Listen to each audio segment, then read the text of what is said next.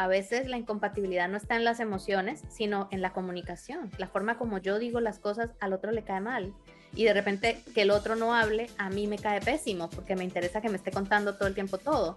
Y esos son diferentes mercurios, diferentes formas que tienen esas personas de comunicar. Venus es otra forma, tiene que ver con la expresión del afecto también, la manera como nos reconciliamos con el otro, como buscamos la reconciliación. Y Marte tiene que ver con la sexualidad, la manera como abordamos cada quien la sexualidad en la relación. Entonces, son varios factores que hay que analizar y que todos además tienen, cada quien es como una clave de caja fuerte, ¿no? Cada quien tiene sus propias matices y sus propias dosis de cada uno de esos planetas y eso cuando entramos en relación con otros como dos universos Hola, mi nombre es Alfredo Devane y quiero darles la bienvenida a este episodio de Progresando Ando, que hemos creado con muchísimo cariño con el propósito de contribuir en el progreso y la evolución de cada uno de ustedes en diferentes áreas de sus vidas. Como saben, nuestra misión es impulsar el poder del uno, uniendo fuerzas con los creadores de cambio, los visionarios, los perturbados con el status quo y con los que quieren coelevar a una región entera para despertar la conciencia para que entendamos que unidos somos una fuerza imparable que puede transformar, desarrollar y hacer crecer a nuestros países hispanohablantes. Muy buenas tardes a todos y todas las personas que se encuentran aquí conectadas con nosotros el día de hoy en la grabación de este nuevo episodio de nuestro programa Progresando Ando, donde les tenemos un episodio, yo siempre digo que es un episodio eh, muy interesante porque todos nuestros episodios de verdad son interesantes. O sea, nosotros escogemos los temas de una manera que les puedan agregar a ustedes suficiente valor para que ustedes puedan hacer algo al respecto de su vida y que podamos cambiar esa área de su vida. Como ustedes saben, mi nombre es Alfredo de Wagner, soy el anfitrión del programa Progresando Ando. También soy el director general de Progreso, soy el fundador de la Academia del Progreso y fundador de Líderes del Progreso en Acción. Y si no sabías, este podcast está patrocinado por nuestra plataforma de la Academia del Progreso y Líderes del Progreso en Acción. De por sí, por aquí veo a muchísimas personas que pertenecen a nuestra gran comunidad y quiero darles una bienvenida a las personas que se, que se están conectando con nosotros el día de hoy a través de nuestra plataforma de Zoom y las que están conectadas el día de hoy con nosotros en la plataforma de Facebook. Como recuerdan, nuestro podcast es muy diferente a lo que ustedes están acostumbrados a ver. No son conversatorios, de por sí nosotros queremos que ustedes sean una parte participativa de nuestros programas y por eso les damos la oportunidad de que puedan ser coanfitriones de nuestro programa. Así que para las personas que están conectadas con nosotros el día de hoy en el Zoom, si tienen alguna pregunta que le quieran hacer a, nuestro, a nuestro invitado del día de hoy, ustedes pueden ser coanfitriones, ustedes tienen una sección aquí de preguntas y respuestas en las cuales nosotros vamos a ver su pregunta y los vamos a traer al programa como panelistas y le van a poder hacer ustedes la pregunta directamente a nuestro invitado del día de hoy.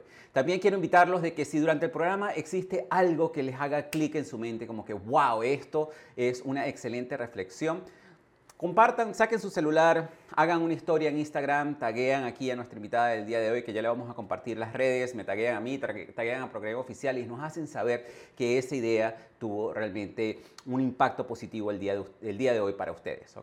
Y si quieres saber cómo puedes obtener una guía de Venus, que es el planeta del amor, quédate con nosotros hasta el final porque te vamos a estar diciendo cómo puedes obtener esta guía de Venus del planeta del amor, que es un recurso que nos ha regalado nuestra invitada del día de hoy. Así que bueno, con eso, en nuestro episodio de hoy es un tema súper interesante porque vamos a estar hablando de las tres razones por las cuales nosotros elegimos a la persona incorrecta como pareja. Y bueno, eh, yo soy de las personas que piensa que eh, nosotros encontramos a nuestra pareja en base a lo que nosotros tengamos que aprender en algún momento de nuestras vidas.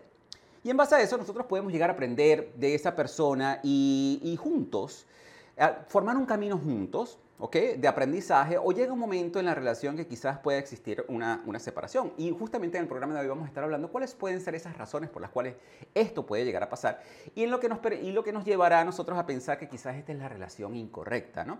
A veces puede ser que haya una diferencia de principios, de ideales, de metas, de objetivos, que sean totalmente diferentes, que lleven a la pareja en caminos totalmente distintos. Pero como yo les decía, yo me he casado tres veces y siempre yo me he hecho esa pregunta. Y eh, en base a eso, no sé, bueno, si quieren saber la respuesta, yo tengo aquí una lista de todas las cosas que puedo hablar mal de mis parejas. Por cierto, por creo que se conectó una de mis ex. Eh, hola, mi amor. Este, hablando en serio, hablando en serio. En realidad yo le tengo muchísimo cariño a mis ex y, y, todavía mantenemos una, una amistad muy bonita. Yo mantengo una amistad muy bonita con todas ellas y yo soy de los que pienso que uno aprende de cada relación. Y, y hoy en día pienso de que si yo tuviera el nivel de conciencia que mantengo hoy en día y supiera lo que sé hoy en día, quizás hubiese, capaz, hubiese sido capaz de navegar muchísimos de esos retos que se nos presentan en las relaciones y mucho más cuando nosotros pensamos tener una relación a largo plazo.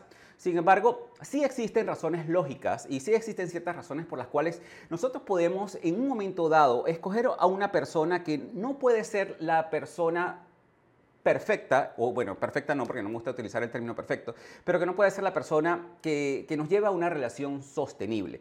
Y justamente para hablar de, eso, el día de hoy tenemos una gran invitada. Para mí es un placer presentarles el día de hoy a nuestra creadora de cambio, nuestra visionaria, nuestra perturbada con el status quo y que está trabajando para coelevar a toda la región, Carolina Fernández. Déjenme hablarle de Carolina, porque Carolina realmente tiene un perfil súper interesante. Mientras estaba haciendo la investigación de Carolina, de verdad que me fascinó. Carolina, yo la podría, decir que es una estudiante de la vida. Ella comenzó estudiando economía, luego se cambió a antropología. Ya Carolina nos va, a, nos va a contar un poco cómo hizo ese cambio de economía a antropología. Luego de eso se fue a un ashram, que un ashram es, para las personas que no saben, es como un retiro espiritual que se hace en la India. De por sí, Carolina, te cuento que es una de las cosas que me encantaría a mí hacer. Y luego de eso, ella estudió yoga, astrología, ciencias ocultas y eventualmente terminó estudiando administración de empresas y años más tarde graduó, se graduó en diseño gráfico. Y ella dice que lo que le falta es aprender acupuntura. oh my God. Súper interesante. Así que con esto me encantaría darte la bienvenida. Bienvenida Carolina a nuestro programa Progresando Ando el día de hoy. Hola Alfredo, muchas gracias por la invitación. Hola a todos los que están presentes y los que nos van a ver después también. Eh, bueno, gracias por esa bienvenida. No sabía que habían hecho tanta investigación. Fíjate, y bueno, y por sí, déjame decirte que hemos hecho tanta investigación que quiero desearte un feliz cumpleaños atrasado, porque sé que cumpliste oh, wow. años recientemente. Sí. Feliz cumpleaños, Gracias. espero que lo hayas pasado súper bien y, y, de verdad, bueno, la gratitud es de nosotros hacia ti por estar participando y estar contribuyendo con nuestra comunidad, con las personas que están conectadas el día de hoy y con las que nos van a escuchar más adelante a través de Spotify, Google Podcasts, Amazon Music, iHeartRadio, YouTube y todas las plataformas donde nosotros tenemos nuestro podcast. ¿ok? La primera pregunta que yo le hago a todos mis invitados invitados es, y, y, esta parte yo creo que me va, me va a parecer súper interesante, es háblanos un poquito de ti, Carolina. ¿Cómo fue, cómo, cómo, es esa historia? ¿Qué fue lo que a ti te llevó a estudiar todas estas carreras y después finalmente dedicarte a lo que estás haciendo hoy en día y transformar la vida de tantas personas? Cuéntanos un poco más acerca de eso. Bueno, como tú dijiste, la verdad es que sí, yo me considero también un estudiante de la vida porque siempre me ha gustado mucho entender las cosas. Eh, y pues el estudio para mí no ha sido como desde el tema de sacar buenas notas, o sea, mi interés por estudiar y por conocer cosas es más una curiosidad natural que un tema competitivo de, académico, ¿no? Nunca lo vi de esa manera. Entonces, empecé estudiando economía porque eh, tuve unas muy buenas oportunidades, me dieron una beca para una de las mejores universidades de Colombia en su momento y eh, en ese momento uno está muy adolescente y como que todavía no sabe qué es lo que quiere de la vida. Entonces dije, bueno, economía, no sé, algo que siempre me gustaba mucho. Igual lanzar los dados, casi que lanzar los dados y ver qué, qué me sale. Exactamente. Entonces fue interesante, igual vi materias muy interesantes en los semestres que hice de economía en, en, la Universidad de los Andes, pero ahí mismo luego entré en contacto con, yo era de otra ciudad, no de la capital, donde quizá la mentalidad en estas ciudades más pequeñas es más cerrada, son carreras más tradicionales y estando allí en contacto con el ámbito universitario, pues eh, me, encantó la posibilidad de estudiar antropología, me parecía algo mucho más interesante, más profundo. Entonces me cambié, eh, como en el tercer semestre me cambié a antropología, hice como dos semestres más. Y sin embargo yo ya conocía algo del tema de la yoga, de la meditación, de este otro estilo de vida que también era posible, porque desde muy pequeña mis padres pertenecían también a todo este mundo, entonces de alguna forma yo había estado en contacto y expuesta a esto y llegó un punto en, en, ese semestre, segundo semestre de antropología, aunque me gustaba la materia, las materias y el tema que estaba estudiando. De por sí eres apasionada ya, por la historia, que es una de las sí, cosas que estuve viendo encanta. cerca de ti. Entonces, creo que antropología tenía como más una, un, un, fit, como era, estaba más acorde que economía para ti, ¿no? Sí, totalmente, porque me ayudaba como a entender el porqué de las cosas, el trasfondo, ¿no? Y bueno, en ese momento también eh, estaba, yo tenía, acababa de cumplir 20 años y no sé, entré como una especie de crisis emocional yo luego lo entendí desde la astrología, entró Plutón a Sagitario, que es mi ascendente, y bueno, pues, Plutón es un tránsito siempre muy transformador. Yo no sabía en ese momento qué me pasaba, sencillamente sentía como que esto no es lo que yo tengo que estar haciendo con mi vida. Y dije, bueno, me voy a tomar un semestre y me voy a un ashram. No tan lejos, no en India, porque aquí en Venezuela, en la Gran Fraternidad Universal, hay ashrams. Entonces yo ya había ido, había conocido unas pequeñas vacaciones con mis padres y dije, me voy a ir para allá seis meses a meditar, a centrarme, a ver qué es lo que me está pasando. Y me fui. Y bueno, yo Mira, acabo de aprender algo porque siempre estuve bajo la, la, idea de que los ashram eran solamente en India.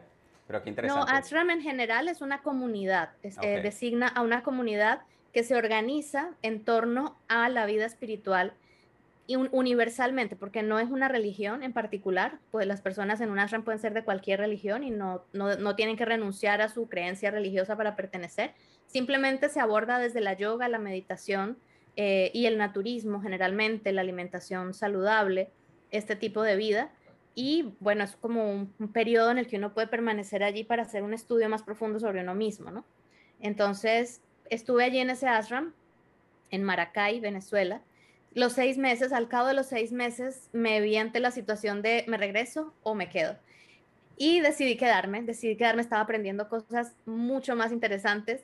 Y bueno, eh, seis meses se convirtieron casi en 15 años de mi vida que me quedé por allí. Wow. Claro, posteriormente no todo el tiempo fue vida exactamente de ashram, después ya ahí eché raíces, me casé, tuve a mi hija, etcétera, ¿no? Y entre, en todo ese proceso, pues también aprendí astrología, claro. Wow, qué interesante. definitivamente una estudiante de la vida. Y finalmente te decidiste especializar en la parte de astrología, ¿no? A pesar de que tienes tantos conocimientos en tantas áreas. Disculpa que se cortó un poquito y no entendí la pregunta. Que finalmente decidiste enfocarte más que todo en la astrología, a pesar de que tienes conocimientos en tantas áreas, ¿no? Sí, exactamente. La astrología me acompañó desde los 16 años, la verdad. Eh, a esa edad aprendí, o sea, eh, asistí a las primeras conferencias de astrología y me parecieron súper interesantes y pasó por mi ciudad una... Y visitando mi casa instaló un programa en la computadora de la casa. En esa época, eran los 90. En esa época la computadora corría en DOS, el programa corría en DOS, imagínate tú, el Kepler, el primer programa. Y claro, yo empecé a jugar con ese programa eh, y hacía cartas de mis amigas, los mapas, no sabía leerlos, pues, pero entendía cómo se elaboraban, ¿no? Entonces, desde ahí ya tuve mi curiosidad y cuando entré en ese ashram, también siempre lo iba estudiando, siempre estábamos, organizamos un grupo de autodidactas y nosotros, entre nosotros, eh, organizábamos tenidas de estudio y cuando venía un astrólogo lo agarramos a preguntas. Entonces teníamos como una actividad muy chévere ahí en torno a ese estudio apasionante, pero en ese momento no era como tan, tan como hoy en día, que es como una posibilidad real ser astrólogo, ¿sabes? Eh, sí, sí era una posibilidad, pero igual no era como que voy a estudiar para ser astrólogo, era como un, side eh, job, una un hobby, algo así. Exacto, como un mm. hobby. Entonces, de esa forma, pues por eso estudié administración, después estudié diseño gráfico, pero la astrología siempre estaba ahí, siempre me estaba coqueteando. Y ya llegó un punto en el 2013, creo que fue, 12, 13, por ahí, en donde yo tenía un instituto de yoga, yo había montado ya un instituto de yoga en la ciudad donde estaba viviendo y traía una amiga que era astróloga, que sí daba consultas, a que diera consultas a los alumnos. Pero ella se ocupó, le salió un trabajo, no pudo seguir viajando y ella fue la que me empujó y me dijo, pero da tú las consultas, tú sabes lo mismo, o sea, tú puedes también. Y ahí en ese año fue que me lancé ya como a dar consultas y empecé también a investigar con más seriedad, hacer cursos con técnicas más específicas. Y bueno, ahí me fui profesionalizando a partir de ese año, algo que pues había estudiado desde hace ya 25. Qué, interesante.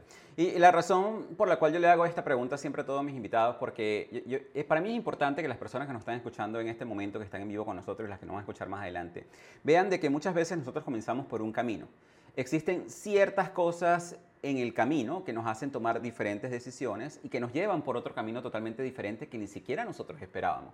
Pues yo estoy seguro de que cuando tú empezaste a estudiar economía, jamás te, jamás te imaginaste que al final de ese camino que ibas a, eh, ibas, eh, a terminar aplicando la astrología, ¿no? Entonces uno dice como que, wow, todos esos eventos que van pasando en nuestras vidas. Y yo, yo pienso, y esto lo comparto siempre con las personas, porque no importa dónde te encuentres en este momento en tu vida, No sientas que ese es como lo último que estás haciendo en tu vida porque no hay más nada nada más allá para ti porque siempre se te van a presentar algunas cosas y es importante siempre estar pendiente de, de, de, esas señales que nos da el universo, como para decir, no sabes que este no es el camino, te puedes ir por acá, eh, y, y, realmente como que responder ese llamado, porque lo mismo pasó conmigo. Tú me preguntas a mí hace cinco años atrás que yo tenía una empresa de tecnologías, que yo iba a estar dando un podcast en, en desarrollo personal, yo te hubiese dicho, no, estás loca.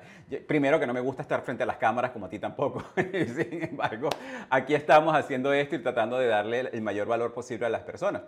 Ahora, incluso aparte de que, el, podcast de hoy realmente no es 100% de astrología, a pesar de que es tu fuerte, sin embargo tú manejas temas muy interesantes con respecto a lo que son relaciones de pareja y manejas muchos temas interesantes que también desde el punto de vista de la astrología también pueden ayudar a las personas a darse cuenta de muchas cosas. Entre esas, el tema de hoy, y una de las razones por las cuales lo escogimos, es porque siento que a veces las personas crean esa frustración de, por qué después de que salen de una relación fallida dicen, pero, pero ¿por qué siempre me pasa esto a mí? ¿Por qué yo tengo que encontrarme siempre este tipo de personas? ¿Por qué? ¿Cómo nosotros podemos, o de dónde crees tú que nace esa frustración? Que nos, que, nos, que nos sale a muchos de nosotros cuando salimos de estas relaciones fallidas, de no haber encontrado esa alma gemela o esa media naranja o ese medio limón o como lo quieran llamar. Bueno, de hecho, ya ahí entramos en materia y se relaciona con las tres razones por las cuales, eh, y hay, de verdad hay tres puntos esenciales por los cuales nos pasa eso a muchas personas y muy frecuentemente. El primero de ellos es las expectativas que siempre nos estamos creando, ¿no? Vivimos en un mundo, en un sistema que nos ha generado un ideal de lo que debería ser el amor y la relación de pareja. Eh, un ideal que casi nadie cumple, pero que igual todos adoramos y reverenciamos que es ese ideal del felices para siempre, del matrimonio feliz hasta que la muerte nos separe, de Disney, de, ¿sabes? El amor ideal. Entonces, es un ideal que viene incluso desde el romanticismo, hace varios siglos ya, y que no hemos trascendido. Entonces, lo primero por lo que sufrimos a través de las experiencias que vivimos en las relaciones es porque tenemos expectativas que quizá no se corresponden con lo que son las experiencias reales entonces, ahí ya cuando hay una expectativa y no sucede lo que tú estás esperando, sufres, evidentemente. Entonces, bueno, ese es el primer punto lógico e indispensable por el cual eh, las relaciones nos marcan de esa manera y las vivimos de esa manera.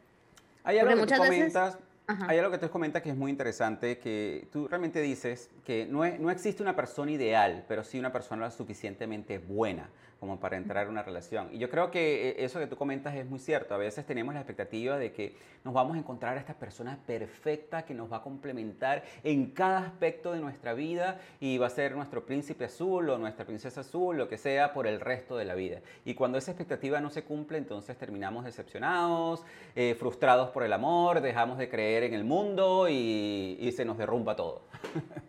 Exactamente, esa es la expectativa Disney, tal cual. Es ese chip que nos han puesto, no solo Disney, todas las películas románticas que nos encantan tienen que ver con eso, ¿no? Encontrar the only one, el único y la única. O sea, ese amor perfecto, esa media naranja, ese, ese concepto, son paradigmas que tenemos muy instaurados culturalmente, familiarmente, a pesar de que hayamos visto lo que hemos visto cada quien en nuestras familias. probablemente muy pocas personas han visto eh, ejecutarse ese ideal en la vida real.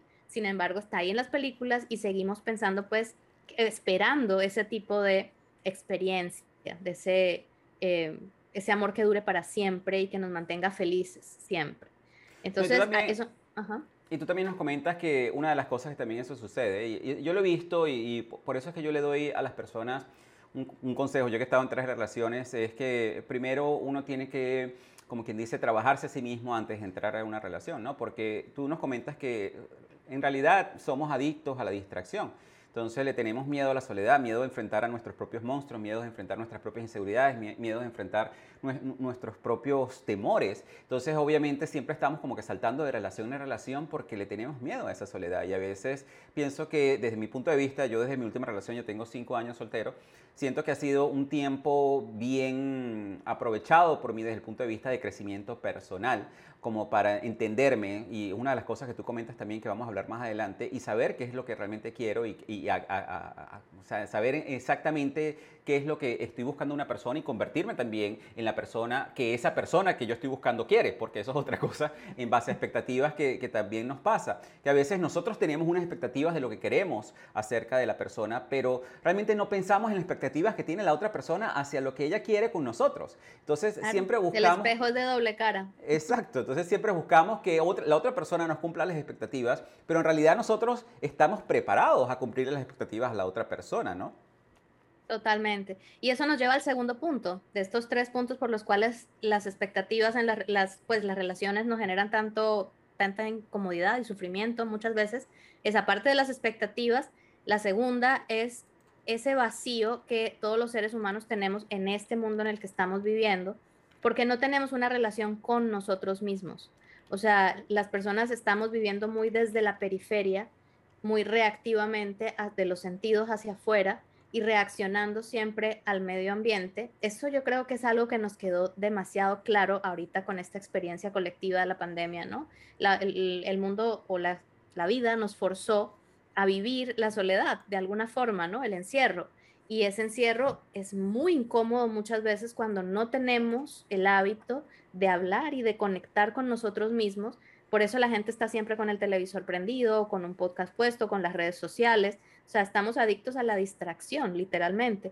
¿Por qué? Porque eso nos evita tener que escuchar nuestra propia conversación interna eh, y tener que enfrentarnos a nuestra realidad interior, construir nuestro mundo interior.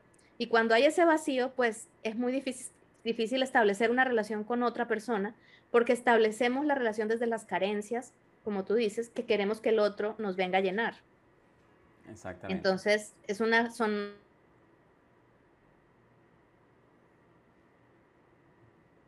Creo que estamos teniendo un poquito de problemas de conexión con Carolina. Demandantes y ahí el tú tienes que hacer, ¿no? Estoy con alguien para que me haga feliz. Entonces, eso es, es un peso muy grande para la otra persona. Totalmente. Tú también nos comentas que una de las, de, las razones por las cuales también nosotros podemos estar escogiendo a la persona incorrecta, yo sé que hemos hablado de tres, pero pueden salir a más de una, es, es también tú hablas de la forma de escoger a las personas, ¿no? Y hubo algo que estuve escuchando uno de tus programas con respecto a este tema que me pareció súper interesante porque a, nosotros nos has enseñado, como dices tú, a, escoger desde el corazón, desde lo que sentimos, desde el romanticismo, como tú lo, como lo llamas, ¿no? De cómo nosotros sentimos. Pero tú nos hablas de que realmente a nosotros nos atrae una persona que nos haga sentir familiar, ¿no? Háblanos un poco más acerca de eso.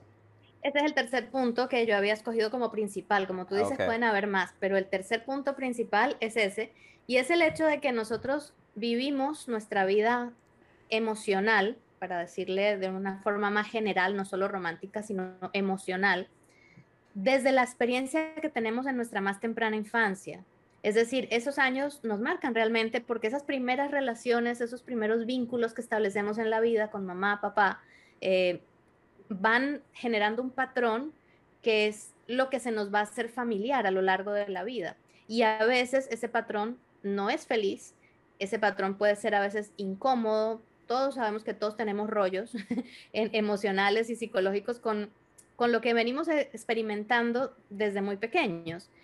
Entonces queremos desde aquí, desde la cabeza, idealmente, una persona que sea el príncipe azul o la princesa rosa y nos vaya a hacer felices para siempre, pero la verdad que es que con quien nos sentimos cómodos es con quien vivimos una situación similar a la que siempre hemos vivido. Entonces, por eso eh, decimos que nos enamoramos de la persona que nos hace sufrir de la manera que estamos acostumbrados a sufrir. eso me hizo a mí muchísimo ruido, si supieras, porque es como que, wow, o sea, realmente como somos seres que siempre estamos buscando esta conexión, eh, amorosa y definitivamente escogemos las cosas en base a las cosas que nos hagan a nosotros eh, sentir cómodos y nos hagan sentir familiares. Entonces, definitivamente lo vemos hasta el punto de vista de sufrimiento. Entonces, escogemos personas, según lo que tú nos dices, que nos hagan sufrir del preciso modo que, nos, que, que, que, nosotros necesitamos para sentir que ese amor es verdadero. Porque si no sufrimos de esa manera, entonces ese amor no es verdadero. O sea, si todo es muy bonito, si todo es todo perfecto, entonces no, no, eso no es amor porque no estoy sufriendo como yo sufría cuando estaba pequeño. Y no es consciente, obviamente, nadie elige ese tipo de experiencias conscientemente, pero es que el instinto nos lleva para allá. Entonces, por eso ¿por las muchas mujeres se preguntan? Claro, también tú dices que yo, que yo tengo estos temas, ¿no? Pero es porque es algo que me toca ver muy a diario en la consulta porque muchas personas buscan la astrología por el tema amoroso, el tema romántico. Entonces, no es que yo me haya querido especializar en ese tema, ni mucho menos, pero es con lo que me ha tocado lidiar y uno ve casos y casos. Y es muy frecuente que las personas me digan, está el tipo perfecto, generalmente son mujeres quienes asisten a mi consulta, aunque también consulto hombres, ¿no? Eh, es perfecto, es bellísimo, pero es aburrido, no me interesa. O sea, el tipo perfecto Sí, es muy príncipe azul, pero ajá. pero no me hace sufrir suficiente. Claro, exacto. ok. Entonces, claro. No, qué interesante. La verdad que a mí esa parte me, me, hizo bastante, bastante ruido. Tú nos comentas también, bueno, ya vimos las tres razones que tú hablas de. La primera razón son las expectativas, que realmente tenemos expectativas que están totalmente fuera de lo que puede ser una realidad. Por la segunda es tratando de llenar un vacío que, que, tenemos como seres humanos, de que obviamente como seres, somos seres sociales, siempre estamos buscando compartir nuestra vida con alguien. Eh, y a veces eh, por el desespero de no estar solo, terminamos conformándonos con la primera persona que se nos atraviesa en el camino y que a lo mejor no es la, la, persona que, que, nos convenga en ese momento. Y por otro lado, es definitivamente es la, es la forma de escoger a la persona, ¿no? que también lo hacemos desde el punto de vista de esas dolencias, esas carencias de nuestra infancia. ¿no? Pero hay algo súper interesante que tú mencionaste también, que eh, muchas de estas cosas también pasa porque nosotros en realidad como seres humanos nos aterra, nos aterra, nos da pánico, terror eh, admitir cuáles son nuestras vulnerabilidades. Y, tú dices que desde, allí se generan dos actitudes. ¿Recuerdas cuáles son esas dos actitudes? Sí, claro, por supuesto. sí, el apego ansioso y el, desapego ansioso. Y eso pasa con los niños también. Los niños, en, generalmente cuando de alguna forma se interrumpe el vínculo con la madre a temprana edad, los niños generan un apego ansioso con la mamá. Eh, cuando la mamá tiene que ir a trabajar, por ejemplo, y no puede estar en los primeros meses de lactancia del bebé o de los primeros años de vida, dos, tres años, pues el niño nunca sabe, porque es un niño, no tiene la capacidad emocional ni racional todavía de asociar ideas para entender si la mamá va a volver o no. Cada vez que la mamá se va, hay un abandono la mamá sabe y está tranquila que va a volver al final de la tarde cuando termine el día, pero el niño no lo sabe. Entonces, ese niño desarrolla un apego ansioso y eh, eso se manifiesta en una serie de conductas. Pero de grandes, pues repetimos lo mismo con nuestras parejas, ¿no? O sea, cuando nos sentimos muy vulnerables en una relación, empezamos a generar ese apego ansioso con la otra persona y ahí se detonan todo ese montón de patrones de control, de celos, de em, de carga emocional hacia el otro, e, es el tal needy que se llama en inglés, que no me acuerdo, no sé cómo es la traducción en español, pero es, es una persona que está siempre necesitada de demostraciones de afecto por, por esa, esa ansiedad que hay de pensar que el otro, al ver nuestros puntos vulnerables, aunque nos ocultan, o sea, los intentamos ocultar de muchas formas, pero igual la sombra siempre sale, y más cuando vives en la misma casa con alguien y compartes la cama con alguien, pues es inevitable, las sombras no se pueden ocultar para siempre. Entonces, esa vulnerabilidad que nos da vernos tan expuestos, pues puede detonar ese, esa posibilidad, que es ese apego, o la otra posibilidad es lo mismo, pero al contrario, siempre funcionamos en base a polaridades, ¿no? El desapego ansioso es la misma situación, solamente que la reacción es levanto barreras y me protejo porque así evito sufrir. Entonces la persona empieza a distanciarse, a tomar distancia y pasa mucho, yo lo escucho mucho, no es que antes de que me dejara a mí yo lo dejé a él, porque antes de que me dejen y sufrir, porque yo prefiero cortar yo por lo sano y, así no sufro tanto. Entonces hay ese, esa, esa muralla que se construye y es ese desapego también ansioso, porque no es que yo quisiera terminar, no es que yo no quisiera a la persona, pero tanto es el miedo de verme vulnerable en esa relación que prefiero marcar distancia. Tanto es el miedo a tener, a pasar por ese sufrimiento, a ese dolor que te puede ser familiar, que terminas tomando una de estas dos actitudes, tanto el apego ansioso, que te vuelves controlador, que en muchos casos, bueno, lo podemos traducir con celos y estas actitudes de, eh, que no me has llamado, que, este, que no me respondes las llamadas, y, o el otro que es totalmente lo opuesto, en el cual las personas definitivamente como que muestran total indiferencia y, se desconectan totalmente de la persona. Eso me parece súper interesante. Pero hay algo que tú mencionabas con respecto a eso, que detrás de todos estos apegos, bien sea del apego ansioso o desapego ansioso, hay algo.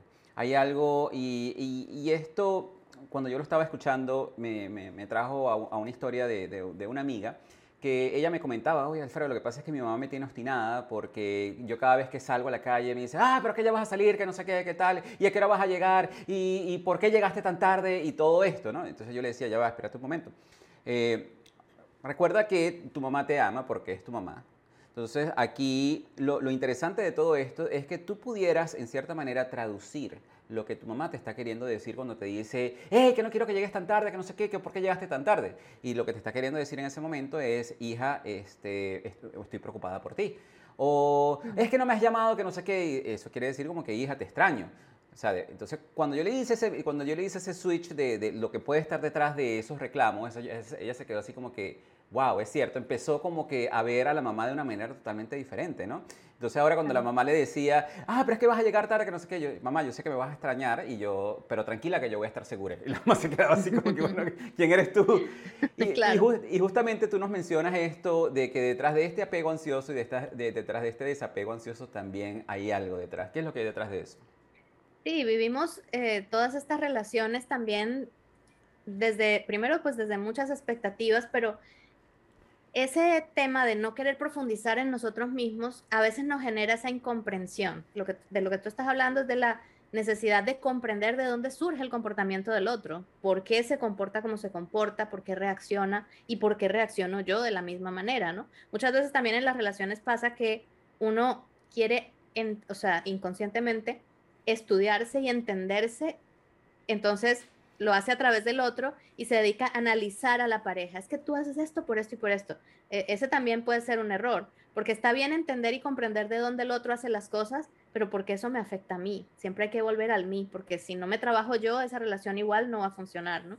Entonces, sí, tiene que ver con negociar con la imperfección y darle al otro el beneficio de la duda, ¿no? Ser amable a la hora de tratar de comprender qué pasa con el otro. Y volvemos de nuevo al tema del niño interior cuando uno tiene a su cargo un niño y un niño está haciendo una pataleta o está fastidiado por algo, uno busca el por qué. Uno ha comido o tiene hambre o tiene, está cansado, quiere ir al baño. O sea, algo pasa. Por alguna razón ese niño está reaccionando. Pues lo mismo, la otra persona, si le damos esa, ese beneficio de la duda con amabilidad, seguramente vamos a entender cómo hizo la persona a la que tú le diste ese otro punto de vista. Toda situación tiene 360 puntos de vista posibles. Uno puede darle toda la vuelta a la situación y mirarla desde muchos ángulos. Generalmente tenemos una sola visión y cuando somos muy fijos en nuestro carácter y en nuestro, nuestra mentalidad, pues nos fijamos también en un solo punto de vista y nos cuesta más dar la vuelta y ver las cosas como las está viendo el otro, ¿no? Pero es muy necesario en una relación.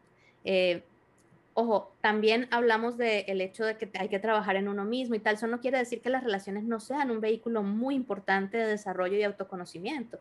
No todo el mundo tiene que estar en pareja, pero la pareja es una institución, si se quiere, muy válida para hacer un trabajo eh, es emocional, espiritual y de desarrollo también. Solamente que cuando es abordada de esa manera, ¿no? Y, por ambas partes. Cuando es solamente instintiva eh, o emotiva, pues ahí es donde vienen todos los problemas y las decepciones y los desencuentros. Totalmente. Tú de por sí compartiste una, una, eh, una frase de, de, alguien muy interesante que tú dices, cásate y te arrepentirás, o no te cases y también te arrepentirás. ¿Recuerdas eso? Kierkegaard, claro. Kierkegaard dice eso, y además él completa ¿no? esa, esa dualidad y dice, esa es la base de toda la filosofía. Es un poco sátira, pero en el fondo pues tiene muchas razones de sarcasmo, ¿no? Se parece mucho a Shakespeare, ser o no ser. Ser o no ser, claro. ¿Te casas? o no casarse. Exacto, ¿te casas o no te casas? Aquí, bueno, vamos a, vamos a darle la oportunidad a una de las personas que está aquí conectadas con nosotros eh, para que participe con nosotros en el programa. Recuerden, aquí tenemos a Lucía, ya Lucía nos va a conectar, nos va a hacer una pregunta que, que nos está haciendo por acá. Este, a ver, Lucía, bienvenida.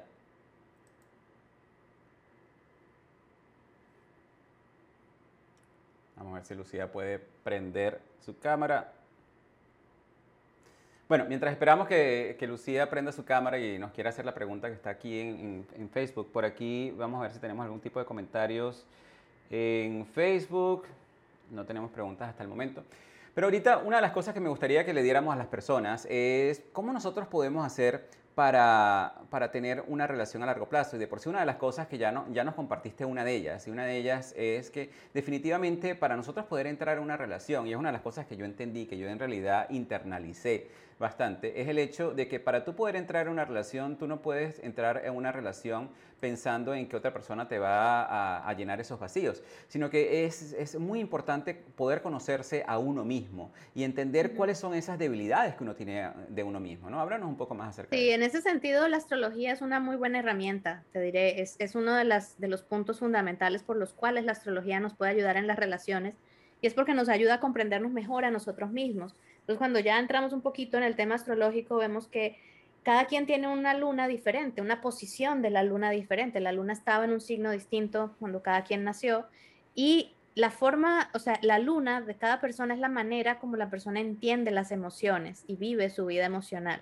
Entonces, no es lo mismo una luna, por ejemplo, en elemento agua, en cáncer, escorpio, piscis, que es elemento agua, que es muy emocional, que es muy emotiva, que eh, quizá le, eh, le resulta más fácil expresar ese mundo emocional que una luna en signos de aire, eh, como Géminis, Libra o Acuario, que es una luna más mental, procesa las emociones más desde la razón, no se identifica tanto con ese plano más emotivo. Entonces, si en una pareja una persona tiene la luna en agua y el otro la tiene en aire, seguramente va a haber, si no hay conciencia de esto, por supuesto, va a haber un desencuentro porque una de las personas va a dar amor de una forma y va a pensar que esa es la manera como el otro también quiere recibir amor y viceversa. Entonces es como que tú no me entiendes, tú no haces lo que, o sea, tú no, no me quieres como yo quiero que me quieras, literalmente, ¿no? Entonces no nos preocupamos tampoco por enseñarle al otro porque asumimos que todos son iguales que yo.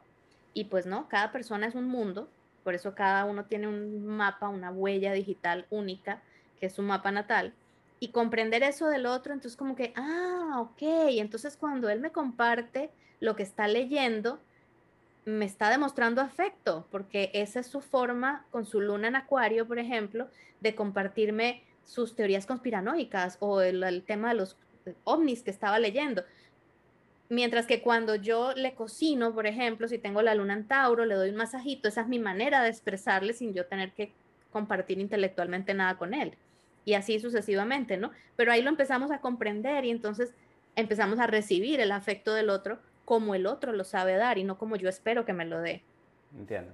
Ahora te, hago una pregunta con respecto al punto de vista de la astrología. La astrología para nosotros, porque tú, tú conversas de que nosotros podemos utilizar el mapa natal como para entender un poco más acerca de la, de, la persona y, y, cómo esa persona se puede llegar a expresar o cómo puede llegar a sentir o, qué significa amor para esa persona. O sea, nos da como un punto de referencia para todo eso.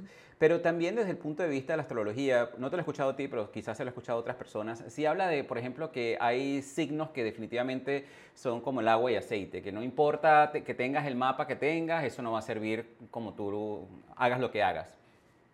Bueno, no, lamentablemente eso es un mito, un mito astrológico, porque los signos son muy generales, los signos son uno de los componentes del mapa natal y cuando hablamos del signo, generalmente la gente se está refiriendo al signo del sol. Es decir, cuando tú dices yo soy cáncer, te refieres a que tienes tu sol en cáncer. Cuando dices yo soy escorpio, tienes tu sol en escorpio. Pero el mapa incluye todo, todo el sistema solar y ese conjunto de todo es lo que tú realmente eres. Entonces, no existe incompatibilidad categórica solo por signo. Eso es imposible. Eh, hay signos que son más complementarios que otros, hay signos que son más contrastantes, pero a veces las relaciones entre signos contrastantes son más interesantes, nos motivan más porque nos desafían más. Y depende mucho de todos los factores del mapa y no solo del sol. Entonces, no, eh, me parece que es un mito cuando se generaliza de esa manera. Y eso me parece súper interesante porque yo pienso lo mismo. Yo pienso que eh, definitivamente la astrología a nosotros nos puede dar un punto de referencia de cómo, qué podemos esperar de la otra persona en base al signo que esa persona tenga, en base al ascendente, en base a ciertos comportamientos que la persona pueda tener y cómo nosotros podríamos en cierta manera contrarrestar eso y, llevar eh, la, fiesta en paz en, cierta manera. Eh, pero no como, un, como una carta que diga, no, esta persona no me sirve, entonces me muevo a la siguiente, algo así, porque sería como sí, no, es sería demasiado mecánico y, y, hay que contemplar muchas cosas. Una cosa es la luna, que son las emociones, como dijimos, los mercurio. A veces la incompatibilidad no está en las emociones, sino en la comunicación, la forma como yo digo las cosas al otro le cae mal. Y de repente que el otro no hable, a mí me cae pésimo, porque me interesa que me esté contando todo el tiempo todo. Esos son diferentes mercurios, diferentes formas que tienen esas personas de comunicar. Venus es otra forma, tiene que ver con la expresión del afecto también, la manera como nos reconciliamos con el otro, como buscamos la reconciliación.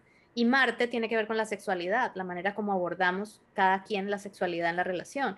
Entonces, son varios factores que hay que analizar y que todos además tienen, cada quien es como una clave de caja fuerte, ¿no? Cada quien tiene sus propias matices y sus propias dosis de cada uno de esos planetas y eso cuando entramos en relación con otros como dos universos eh, coincidiendo y generando algo totalmente distinto, totalmente nuevo. Por eso cada relación es tan distinta. Qué interesante. Aquí tenemos un par de, comentarios. Lucía nos comenta que a veces, muchas veces nos casamos con nuestros padres por, y por eso se nos dificulta tener pareja. Y yo creo que esto viene de lo que habíamos mencionado anteriormente, que vienen de muchos de esos dolores de la infancia. Si nuestros padres nos enseñaron que el amor es de cierta manera, entonces quizás es lo que más sentimos como más familiar hacia nosotros y, terminamos casados con, con, versiones similares a nuestros padres. También, y también puede venir desde lo sistémico, ese comentario que ella está haciendo ya introduciendo el otro factor, que es el factor sistémico y familiar, en el sentido de que cuando una persona em, no termina de independizarse de los padres y asume roles, por ejemplo, a veces el padre queda viudo y la hija es la que se encarga de todas las cosas de hacer, no es como que tenga una relación obviamente con el padre, pero el espacio de la pareja está ocupado por la atención que ella está constantemente dándole al padre. Entonces, desde desde el el punto de vista sistémico, eso también a veces nos bloquea el espacio para tener una pareja. Qué interesante. Aquí Marian Díaz, eh, ella dice que está ahorita camino a su casa. Gracias Marian por escucharnos mientras vas camino a tu casa. Eh, nos pregunta, ¿qué debemos hacer cuando la otra persona expresa otra forma de afecto? Ella dice, a mí me gusta que me abracen y mi pareja no lo hace. Primero comprender y entender que eso es lo que a ti te gusta y también empezar a hacer tenemos que empezar a ser profesores de nuestras parejas, porque a lo mejor el otro, como no necesita los abrazos, pues no los da, sencillamente porque para él eso no es importante y, pues no tiene cómo saber que tú, eso es específicamente lo que tú necesitas. Entonces me parece que lo primero que tenemos que aprender es a enseñarle al otro cómo somos, cómo sentimos y cómo nos gustan las cosas. Y no, no cuando llegamos ya al límite de que estamos hartos y que estamos en una pelea y en una discusión, porque generalmente ahí es cuando salen esos temas y obviamente gritando y ofuscados nadie entiende nada, sino más bien cuando estamos más de buenas, cuando la cosa está bonita, pues ahí aprovechar, mira, mi amor, ¿sabes qué? Yo te quería comentar tal cosa o qué sé yo, buscar la didáctica a cada quien para poder entrarle a esa conversación y explicar y también preguntar qué es lo que le gusta al otro, porque a lo mejor él estará esperando un tipo de afecto que tú no le das porque no tienes ni idea que eso es lo que le está esperando. Totalmente, totalmente. Fíjate, aquí en Edgar nos pregunta, Edgar Enrique nos dice, eh, después de cuatro años de haber quedado viudo, inicié una relación al momento que era muy bonita. Luego de un tiempo se ha convertido en inestable. Y tú hablas de eso de por sí en, uno de tus posts. Dice, eh, he tratado de alejarme, pero no sé, me da, me da como miedo quedarme solo. Dice que es Pisces. Mm. Sí, bueno, a veces también esa es la cosa, ¿no? Nos quedamos en relaciones que no son satisfactorias o no son estables por el miedo a la soledad, lo que hablábamos al principio, ¿no? Y ese miedo a la, hay que investigar, ¿no? ¿Por qué tengo miedo de la soledad? ¿Qué me da miedo de estar conmigo mismo? Y creo que ahí tú le puedes, Alfredo, comentar algo más, tú que me acabas de decir que tienes cinco años soltero y que has aprovechado ese tiempo eh, increíblemente en tu propio desarrollo y cómo ha sido tu experiencia, porque no quedaste viudo, pero estás, eh, viviste, estás viviendo una etapa de soltería que has sabido aprovechar y que además te ha gustado.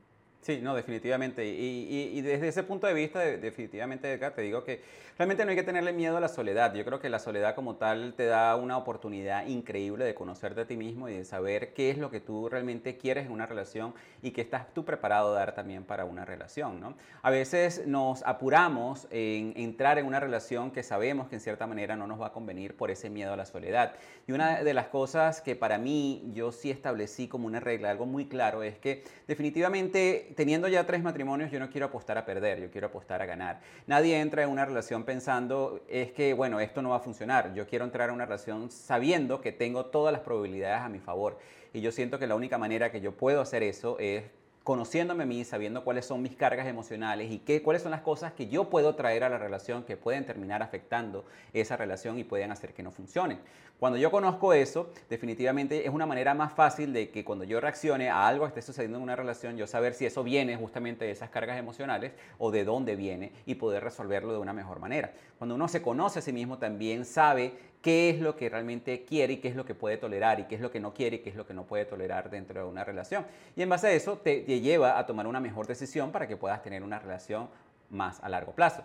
Que de ahí justamente nos lleva también al otro punto que tú hablas de la relación a largo plazo, en la cual tú nos dices que es importante entender que nadie es perfecto. Y yo estoy totalmente de acuerdo contigo, porque realmente a nosotros entender que cada quien tiene sus imperfecciones y que realmente una relación perfecta es saber vivir con esas imperfecciones, que, que, sean negociables, obviamente, porque si la imperfección de tu pareja es que le gusta ser infiel, eh, eso ya, bueno, ya depende de ti si eso es lo que tú quieres, que, si, quieres tolerar eso en tu vida, ¿no?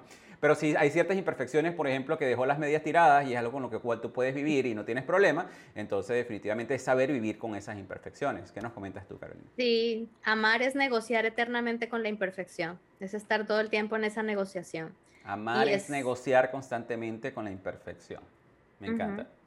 Totalmente. Y estar, y con la nuestra y con la del otro, porque hay que también ser conscientes de la nuestra, ¿no? O sea, no podemos exigir más de lo que nosotros mismos estamos dispuestos a dar. Entonces, tenemos que ser conscientes de eso. Que eso es algo muy común. Muchas, a mí este, lo veo constantemente cuando hay personas que exigen cosas que no están dispuestos a dar. O sea, por ejemplo, cuando en una relación, yo, siento que una relación definitivamente tiene que estar en base a ciertas reglas, yo las llamo como reglas del juego, que son como, ok, ¿cuáles son las cosas que nosotros estamos dispuestos a tolerar dentro de esta relación? Entonces, si por un lado a ti no te molesta que yo salga con mis amigos, a mí no me puede molestar que ti te salgas con tus amigas, pero sí es algo que nosotros acordamos juntos, ¿ok? A veces ese tipo de cosas terminan siendo impuestas. Bueno, yo no quiero que tú salgas con tus amigas, pero yo sí voy a seguir haciendo lo que me dé la gana, ¿entiendes? Entonces ahí es cuando definitivamente no existe un balance en la relación y es cuando se empiezan a generar ciertas frustraciones. Exacto, la compensación es una de las reglas de oro en cualquier relación. Tiene que haber siempre compensación. Em, en ese sentido, fíjate que desde lo sistémico también, cuando en una relación una de las partes siempre perdona todo, porque, o siempre, sí, hay dos situaciones. Una es en la que una siempre perdona todo porque el amor todo lo perdona, y venimos como ese chip, ¿no? Un poco bíblico del tema de, del amor incondicional. Y está bien perdonar, no digo que esté mal, pero eso no quita que uno negocie una compensación con el otro. Y eso tiene que expresarse y tiene que ser explícito. Es decir, si tú hiciste algo que a mí me molestó, yo te lo explico y te digo, mira, sabes que eso me molestó. Eh, si el otro se disculpa, bien, esa es la, compensación, ¿no? Pero si no se disculpa, pues yo tomo mi compensación y también digo, ¿sabes qué? Mira, por hoy no te voy a hablar porque no tengo ganas. Y esa es mi compensación, porque estoy molesta. Entonces, tener uno claro, ese balance es muy importante y pasa lo mismo cuando el otro o cuando una de las personas en la pareja da y da y da todo el tiempo, da de más. Eso también rompe las relaciones y esa, eso no solo pasa en las parejas, pasa en las amistades, pasa en los negocios. El hecho de dar eh, tiene que estar siempre compensado con el recibir. O sea, ponte tú, tienes una amiga, un amigo, y ese amigo un día llega a tu casa con un regalo desproporcionado. Mira, ¿sabes qué, Alfredo? Te va a regalar este Ferrari, no sé. O sea, buenísimo, claro, uno lo ve como, ay, bueno, qué bueno, pero ¿cómo te sientes tú luego con, o sea, cuando uno no tiene la capacidad para devolver en la misma medida, uno se siente en deuda. Y esa sensación de estar en deuda en una relación es fatal, porque termina rompiendo la relación. O sea, no, no podemos permitir que en la relación se genere tal descompensación que la otra persona esté totalmente en deuda todo el tiempo, porque eso nos va a apartar, a, a pesar de que ese dar venga desde la bondad. Entonces, una de las reglas sistémicas es, si a ti te dan algo, tú puedes devolver lo mismo y un poquito más, no mucho más, un poquito más. Por el amor que uno le tiene a la otra persona, uno devuelve la misma cantidad y si quiere un poquito más, un poquito más. Y lo mismo, si tú necesitas compensar algo que te hicieron, pues tú cobras, entre comillas, pero un poquito menos, porque ese poquito menos es el amor que tú le tienes a la otra persona. Entonces, esa regla es muy importante Y también hay otra cosa a la hora de establecer vínculos que no hemos conversado, no sé si, si hay preguntas todavía o si quieres que lo conversemos de una vez, pero me parece que es una, son una buena clave que le puede quedar a las personas. Me encanta, vamos a guardar esa clave para el final. Antes te quiero hacer cinco preguntas a ti que me contestes rápidamente. ¿Cuál ha sido el libro que transformó tu vida? Mujeres que corren con los lobos, de Clarisa Pincola. ¿Por qué? Porque me, me ayudó a reencontrarme con mi feminidad consciente. Excelente. Algo que muchas personas puedan pensar de ti, pero que están totalmente equivocados. este, eh, no sé, no sé qué piensa la gente de mí. O sea, Algo que la gente puede decir, no, pero es que Carolina es muy antipática, pero no, Carolina es la más simpática del mundo. No, ah, es que, yo soy muy seria, sí, que yo soy muy seria y muy formal y yo la verdad soy muy sagitario y muy echadora de broma, como dicen en Venezuela. Qué bueno, qué bueno. ¿Cuál ha sido tu mayor error a nivel de finanzas? A nivel de finanzas, no tener presupuestos. No tener presupuesto. ¿Cuál ha sido tu mayor error a nivel de relaciones? Todos los que hemos mencionado aquí. has cometido todos los errores. Todos. Excelente. Y finalmente, algo que creías antes que ya no lo crees como una verdad. Antes, a ver, si hablamos del tema del amor, creía... Del tema que sea, de la religión, del amor, de la finanza, de cualquier tema. Que creías antes como que yo pensaba que... Eh, X, que la religión era tal cosa y yo no pienso esto o lo que Bueno, sí, mira, yo antes tenía el pensamiento acerca de la vida comercial, de ganar dinero, por ejemplo. Y sentía que, pues muy desde el punto de vista de la meditación y la renuncia y la yoga, que no estaba bien. Y después entendí que eso es simplemente el manejo de la energía y ahora ya pienso muy diferente. Excelente, excelente, me encanta. Ok, ahora sí, cuéntanos. Aquí tenemos Cristina Sáez, nos dice, hola, qué lindo tema, yo también tengo una pareja hielo. Eh, sigo por, no estar sola porque hace mal. Supongo que eso es lo que quiere decir, que dice que tiene una pareja que, que es un hielo, pero prefiere no estar sola, entonces que eso le hace mal.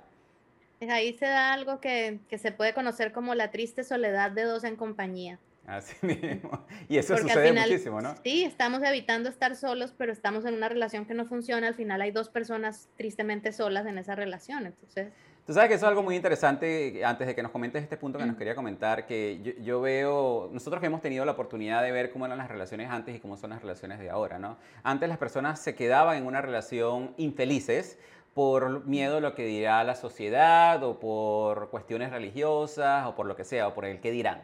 ¿no? Entonces te quedabas en una relación en la cual no estabas contento justamente por un compromiso hacia una sociedad o hacia una religión, hacia lo que sea. Hoy en día vemos todos los contrarios. Las personas son muy prácticas en ese punto y realmente siento a veces que no le dan la oportunidad necesaria a las relaciones y van saltando de relación a relación porque no, no se dan ni siquiera el tiempo de ver esta relación es correcta para mí, sino ya en, el primer momento se salen y listo. Entonces tú ves que como que las personas primero no, no están dispuestas a tener compromisos y segundo en el momento que logran el compromiso no ya están buscando la siguiente relación y se la pasan en eso. Entonces fíjate el desbalance.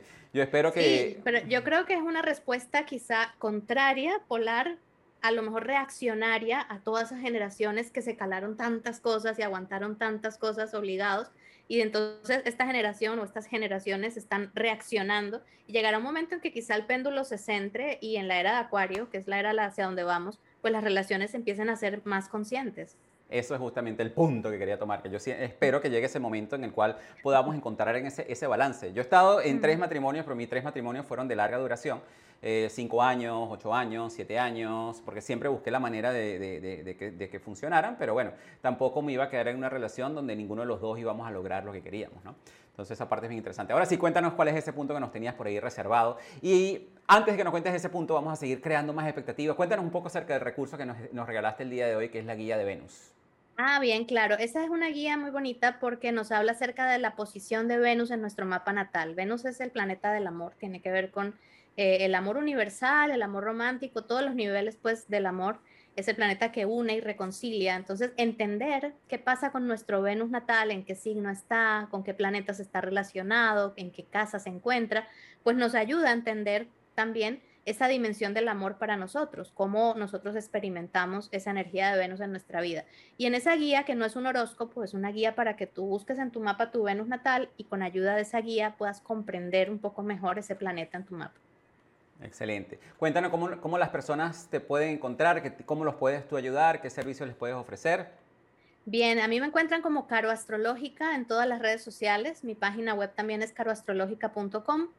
En este momento, este año, ya no estoy dando consultas personales, eh, ya mi agenda del año se llenó, pero estoy dando cursos, tengo talleres, tengo cursos y todo eso pues lo encuentran siempre eh, tanto en la página como en las redes sociales. Tengo un curso básico de astrología, tengo talleres de sinastrías, que es el estudio de las relaciones en la astrología, eh, y hay diferentes otras clases que pueden ver allí también. Tengo mucho contenido gratuito también en YouTube en mi, en mi cuenta de Instagram también. Entonces, si quieren y les interesa el tema de la astrología, pues esa es mi misión, divulgar y enseñar esa materia. Excelente, ya por aquí nuestro equipo ha compartido tus enlaces y cuando salga el episodio en vivo, obviamente también vamos a estar compartiendo todos tus enlaces y vamos a estar tallando a Carolina por todos lados para que la puedan encontrar y puedan tomar todos sus cursos. Ahora sí, Carolina, cuéntanos, ¿qué nos tienes de, para ese punto final? Fíjate, hay tres clics que uno debe buscar en una relación. Generalmente empezamos por el clic físico, que es la atracción, la química, cuando uno dice, no es que tengo química, tengo feeling, y eso está más relacionado con la sexualidad. Y es importante, tiene que estar ese clic, no podemos obviarlo tampoco, pero no es el único. Tiene que haber clic emocional, tiene que haber ese, o sea, para que una relación dure en el tiempo, ¿no? Porque puede ser una relación pasajera y espectacular, pero ajá, pasajera al fin. Pero para que haya un poco más de duración en el tiempo, tiene que haber ese rapport emocional también, que las dos personas estén en el, mismo nivel o en la misma capacidad de dar y recibir amor y afecto. Pero tiene que haber un tercer clic que es muy importante y es el clic de proyecto de vida. Si los proyectos de vida de las dos personas no van dirigidos hacia el mismo lugar, si no tienen ideales similares, por mucha sexualidad que tengan, por mucha corazón y vida emocional que tengan, la vida los va a apartar en algún momento. Entonces hay que buscar esos tres clics y también pasa lo contrario. Hay gente que a veces se encuentra por los ideales, pero no tienen clic ni química en la parte sexual y tampoco así dura la relación. También tiene que haber como esa armonía, tienen que haber esos tres clics en una relación para que pueda tener éxito y ser duradera. Excelente, me encantan y ya los vamos a repasar. Recuerden que sin acción no hay progreso, sin progreso no hay evolución y una de las cosas que nos gusta a nosotros en el programa Progresando Ando es que ustedes puedan tener un paso a paso o algo que les agregue valor. Y aquí les hemos dado una gran cantidad de, de, nuggets, de aprendizajes que ustedes pueden empezar a aplicar desde ahorita, como por ejemplo cómo pueden hacer para tener una relación a largo plazo. Recuerden que es muy importante conocerse a sí mismo. Edgar, si llegas a quedar soltero, te recomiendo que tomes ese tiempo para que te conozcas a ti mismo y sepas realmente qué es lo que tú quieres en tu vida. La otra es entender que definitivamente nadie es perfecto. Y este bonus adicional que nos acaba de arreglar Carolina, que es importante que existan estos tres clics para que una, una, relación sea sostenible, que es el clic físico, el clic emocional y el clic de proyecto de vida. Y que los tres deberían en cierta manera ir en sincronía. De verdad que muchísimas gracias Carolina por haber estado con nosotros el día de hoy. Muchísimas gracias a todas las personas que se conectaron en Facebook, a las personas que están con nosotros en el Zoom y las que nos van a escuchar más adelante en diferido en todas las plataformas de Spotify, de eh, Apple Music, de Apple Podcast, Amazon Music o todas las plataformas donde nuestro podcast está pendiente. Recuerden que también les tenemos un reto de agradecimiento de 28 días que está increíble. Los comentarios que estamos recibiendo de ese reto de agradecimiento es increíble, es totalmente gratuito porque siento que es una de las cosas que necesitamos en este momento y es conectarnos con esa magia del agradecimiento que nos permite a nosotros darnos cuenta lo afortunado que somos simplemente por abrir los ojos cada mañana y despertarnos en una cama y tener un techo sobre nosotros. Y, este reto de agradecimiento definitivamente le está cambiando la perspectiva a muchísimas personas, así que los invito a que lo tomen. Carolina, un placer haberte tenido el día de hoy. unas últimas palabras que quiere decir las personas antes de que nos vayamos.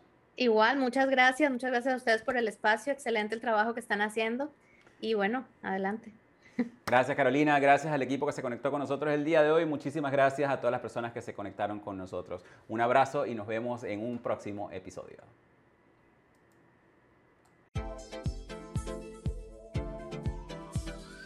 Y así hemos llegado al final de este interesante episodio de nuestro programa Progresando Ando. Te invitamos a visitar la página web de nuestro programa en la siguiente dirección, progresandoando.progrevo.com donde encontrarás recursos gratuitos que hemos creado para ti, para contribuir en tu crecimiento personal. De igual manera, te invitamos a compartir este episodio con todas aquellas personas que tú sientas que puedan beneficiarse con este mensaje transformador, para que juntos, a través del poder del uno, podamos elevar a todos nuestros hermanos y hermanas hispanohablantes.